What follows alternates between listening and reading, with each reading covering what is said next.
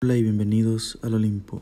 En esta ocasión hablaremos de uno de mis múltiples rostros, del señor de Mitlán, Mitlantecutli, como compañero de trabajo.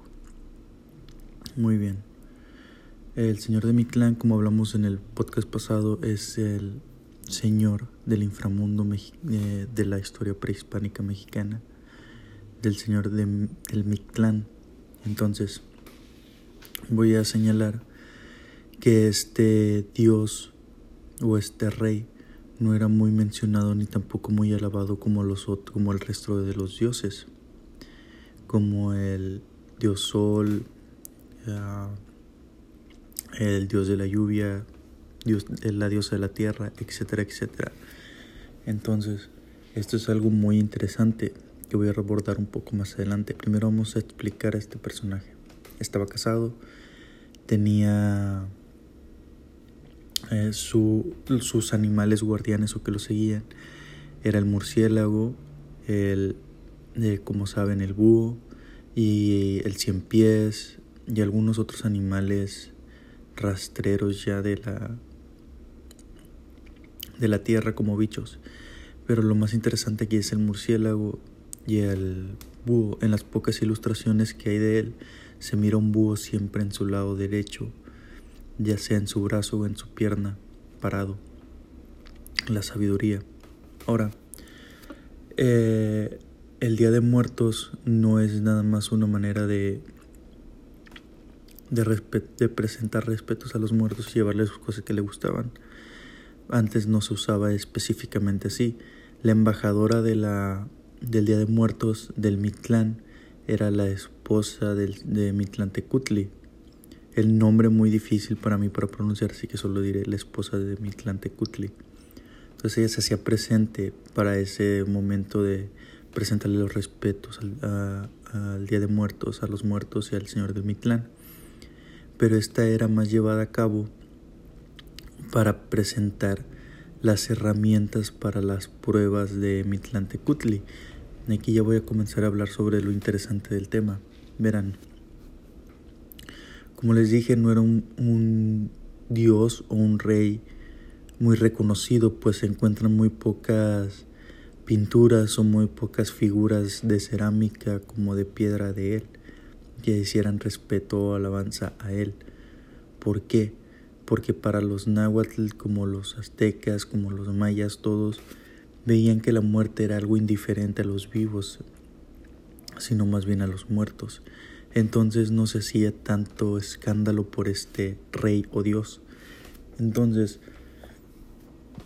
solo cuando se llegaba a la muerte era cuando se hacía, se presentaban los respetos. Pero decían que los muertos se tienen que encargar de la muerte y los vivos a los vivos. Un pensamiento bastante estoico, bastante estoico. Me parece muy interesante cómo separan esta idea y cómo a diferencia de griegos, egipcios y otras culturas, los mexicanos no ven que para pasar a la otra vida necesitas una cuota, como a los griegos ponerle la moneda en la boca y en los ojos, o los egipcios enterrándolos con cosas de valor para poder dar y pasar ya sea en el, en el caso de los griegos el río y en el caso de los que los deje pasar a Nubis o no recuerdo quién al otro plano y ver qué espacio de cielo o de eternidad les toca.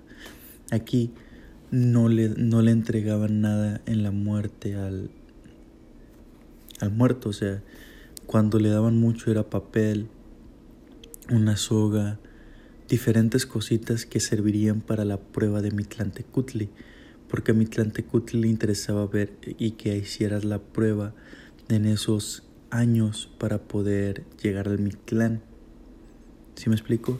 Eso me parece muy interesante, que, que nosotros mirábamos la muerte desde un inicio como, esta, como este conjunto de lo que es la existencia humana, ya sea la vida y la muerte son la mismo, como los náhuatl creen en Ometlatl, el dios de la dualidad.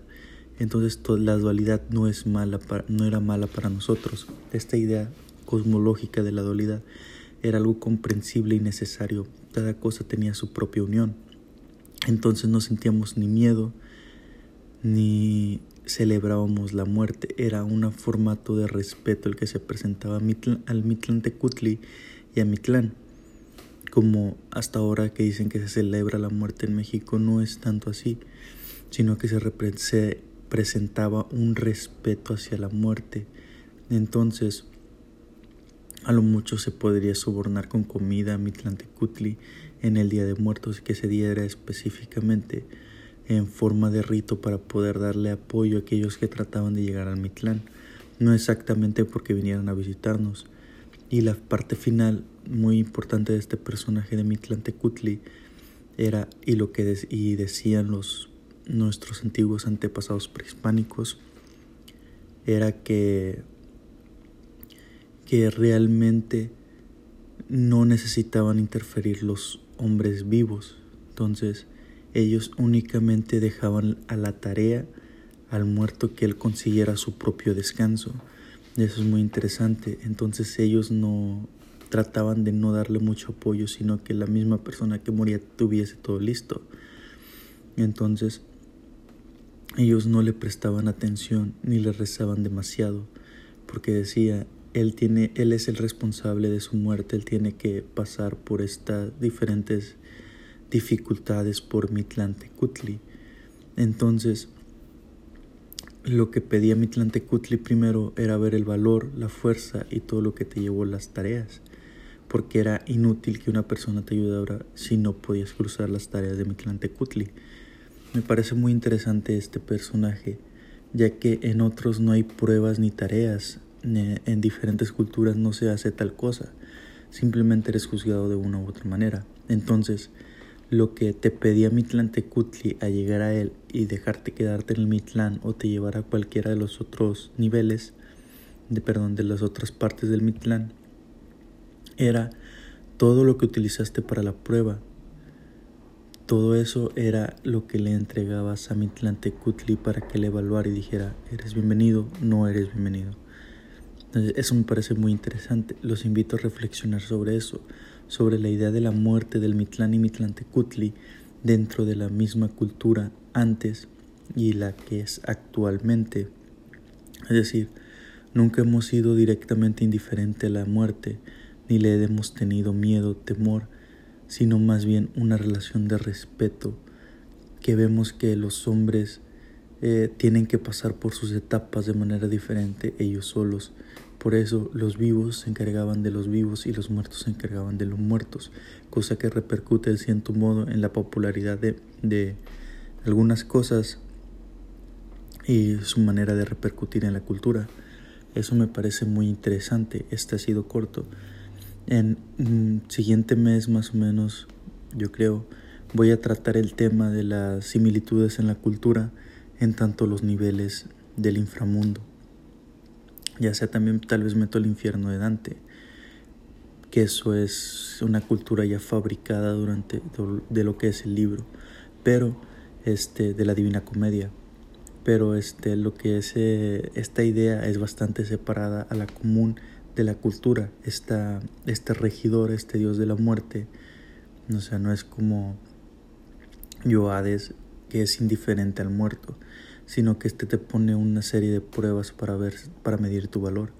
Y me es muy interesante cómo se es tomado por los por las otras personas que que conviven con esta idea. Entonces esta es bastante separada a lo demás.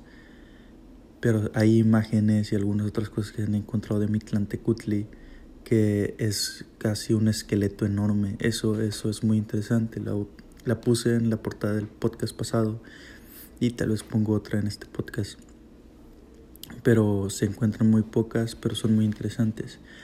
Los invito a investigar más y a leer más sobre Mitlantecutli, alguna de las historias del náhuatl y de cómo la historia del, de cuando vino Quetzalcoatl. Entonces, tal vez haga uno sobre eso y analizarla.